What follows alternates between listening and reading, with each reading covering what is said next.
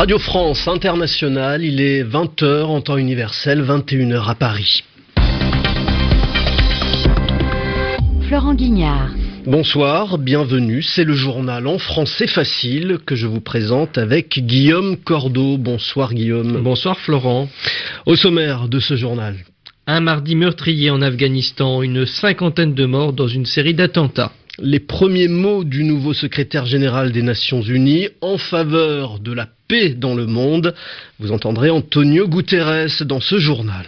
En Chine, la lutte contre la corruption, déjà 1 200 000 fonctionnaires condamnés depuis 4 ans, c'est quasiment un fonctionnaire sur 5. Et puis nous passerons aussi par l'Irlande du Nord face à une crise politique qui pourrait relancer les tentatives d'union entre l'Irlande et l'Irlande du Nord. Le journal. Le journal. En français facile. Près de 50 morts en Afghanistan après une série d'attentats à Kaboul et dans deux autres villes du pays. À Kandahar, un attentat a eu lieu dans la résidence du gouverneur de la province. Les bombes étaient cachées dans les canapés du salon. Il y a eu au moins 9 morts, peut-être 12. Dans une autre province du sud, le Helmand, un attentat suicide a tué 7 personnes. La plus grosse attaque, elle, a eu lieu à Kaboul, devant des bureaux du Parlement, au moins 30 morts et 80 blessés, attentat revendiqué par les talibans. Anastasia Becchio. Les talibans ont rapidement endossé la responsabilité de l'attaque dans un message posté sur le réseau Twitter. Ils affirment avoir visé un minibus qui transportait des employés de la Direction nationale de la sécurité, la principale agence afghane de renseignement. Selon le porte-parole du ministère de l'Intérieur, une première explosion s'est produite devant un minibus qui attendait des personnes qui devaient sortir d'une annexe du nouveau Parlement.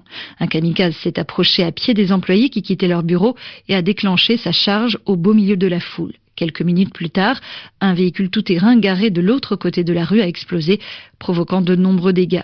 Cette double attaque s'est produite à une heure où les fonctionnaires quittent leur travail pour rentrer chez eux dans un quartier très fréquenté de la capitale afghane.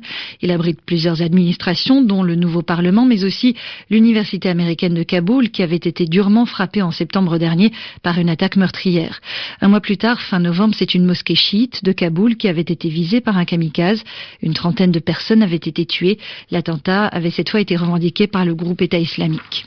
Autre attentat dans l'actualité de ce mardi en Turquie, près de la frontière avec la Syrie, attentat cette fois-ci évité. Un kamikaze a été abattu par la police alors qu'il tentait de pénétrer à l'intérieur du commissariat de Gaziantep. La paix au cœur du discours que le nouveau secrétaire général des Nations Unies a prononcé devant le Conseil de sécurité. Le Portugais Antonio Guterres, qui a pris ses fonctions le 1er janvier, défend une toute nouvelle approche pour la paix dans le monde. Une règle de bon sens, en fait, prévenir les crises, les anticiper au lieu de devoir agir une fois que les conflits ont éclaté. Plus facile à dire qu'à faire, alors que le Conseil de sécurité de l'ONU affiche régulièrement ses divisions, on écoute le secrétaire général des Nations Unies. Nous perdons beaucoup trop de temps et de ressources à répondre aux crises au lieu de les prévenir. Les populations payent un prix trop élevé, les États membres payent un prix trop élevé. Nous avons besoin d'une toute nouvelle approche. Il s'avère très difficile de persuader les décideurs au niveau national et international que la prévention doit être leur priorité, peut-être parce que la prévention efficace n'attire pas l'attention. Les caméras de télévision ne sont pas là lorsqu'une crise a été évitée.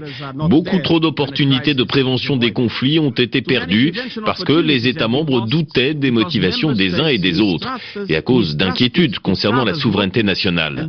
Ensemble, nous devons faire preuve de leadership et renforcer la crédibilité et l'autorité des Nations Unies en mettant la paix au premier plan. Le secrétaire général des Nations Unies, Antonio Guterres, RFI, il est presque 20h05 à Abidjan. Guillaume, la Côte d'Ivoire a un nouveau Premier ministre. Oui, il s'agit d'Amadou Gon Koulibaly. Il était secrétaire général de la présidence d'Alassane Ouattara. C'est donc un proche du chef de l'État ivoirien. Son prédécesseur, l'ancien Premier ministre qui avait démissionné la veille, a lui été nommé vice-président. Le nouveau gouvernement ivoirien doit être annoncé dans les plus brefs délais. En bref, encore un invité surprise au Forum économique de Davos qui réunit chaque année en Suisse la fine fleur du capitalisme mondial le président chinois Xi Jinping. Il sera le premier dirigeant chinois à se rendre à Davos. Ce sera du 17 au 20 janvier. Voilà qui nous amène à la grande campagne anti-corruption qui a été lancée en Chine en 2012, justement avec l'arrivée au pouvoir de Xi Jinping. En quatre ans, 1 200 000 fonctionnaires ont déjà été condamnés pour corruption. Ça représente à peu près 20% des agents publics de l'État chinois et le ménage va se poursuivre. Une manière aussi pour le numéro un chinois d'éliminer ses rivaux, c'est ce que nous dit notre correspondante à Shanghai, Angélique Forger. C'est la très officielle commission centrale d'inspection disciplinaire du Parti communiste chinois qui l'a annoncé. Depuis 2012 et le début de la campagne anticorruption, 1 200 000 fonctionnaires ont été condamnés. C'est énorme pour un pays qui en compte au total un peu plus de 7 millions. Le porte-parole de la commission s'en réjouit et assure que cette lutte anticorruption ne s'arrêtera pas là. Nous la poursuivrons et appliquerons la tolérance zéro. Pour preuve, parmi les condamnés, 76 personnes occupaient des fonctions ministérielles. Il y a quelques jours à peine, Xi Jinping déclarait que cette bataille contre la corruption était arrivée à l'étape du broyage. Selon lui, ce mal est le plus grand danger auquel est confronté le Parti communiste chinois. En fait, cette lutte permet surtout au président d'écarter ses rivaux. À l'automne prochain se tiendra le congrès du parti et Xi Jinping y briguera un nouveau mandat. Pour avoir le champ libre, il est prêt à tout. En octobre dernier, un haut responsable de la région du Yunnan, jugé trop encombrant par le pouvoir, avait été condamné à mort pour pot de vin. Angélique Forget, Shanghai RFI. Barack Obama met en scène ses adieux dix jours avant son départ officiel de la Maison Blanche. Après huit ans d'une présidence que l'on dit contrastée, Barack Obama prononcera dans quelques heures un grand discours d'adieu dans sa ville de Chicago. C'est là où tout avait commencé. Crise politique en Irlande du Nord provoquée par la démission du vice-premier ministre Martin McGuinness membre de Sinn Féin. Le Sinn Féin, c'est le parti des catholiques nationalistes qui milite pour un départ du Royaume-Uni, un rattachement de l'Irlande du Nord à l'Irlande. En vertu de l'accord de paix de 1998, le pouvoir en Irlande du Nord est partagé entre le Sinn Féin, donc, et ceux qu'on appelle les unionistes qui veulent rester au sein de la couronne britannique. Alors, puisque le vice-président Sinn Féin a démissionné, la première ministre unioniste Arlene Foster doit aussi abandonner son poste et on s'achemine probablement vers des élections législatives anticipées. Les explications de notre correspondant à Dublin en Irlande, Julien Lagache. Le scandale a éclaté il y a un mois. Plus de 460 millions d'euros ont été distribués indûment dans le cadre du soutien aux énergies renouvelables, un plan mis en place par Arlene Foster lorsqu'elle était ministre des Entreprises en 2012. Accusée de mauvaise gestion par le Sinn Féin, le parti de Martin McGuinness, elle a refusé jusqu'à hier de se retirer le temps de tirer l'affaire au clair, mais en claquant la porte, son vice-premier ministre l'oblige à partir. Et comme le Sinn Féin ne veut pas remplacer Martin McGuinness, d'ici lundi prochain, deux scénarios se profile donc. Le secrétaire d'État nord-irlandais peut choisir de suspendre les institutions le temps de résoudre la crise ou bien convoquer des élections dans un minimum de 47 jours.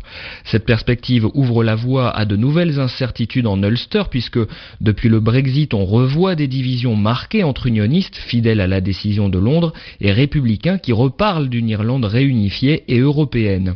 Nul doute que si une nouvelle campagne devait s'ouvrir, elle ressemblerait à un nouveau référendum, ce qui pourrait aussi abîmer les efforts entrepris depuis 19 ans pour maintenir la paix en Irlande du Nord. Julien Lagache, Dublin, RFI. Nouvelles règles pour la Coupe du Monde de football. Ces nouvelles règles qui entreront en vigueur pour l'édition 2026. La FIFA, la Fédération internationale de foot, a décidé de passer de 32 à 48 équipes lors du premier tour. 16 poules de trois équipes et les deux premières seront ensuite qualifiées pour les 16e de finale. C'est la fin de ce journal en français facile. Euh, merci Guillaume Cordeau. On se retrouve euh, très bientôt sur RFI.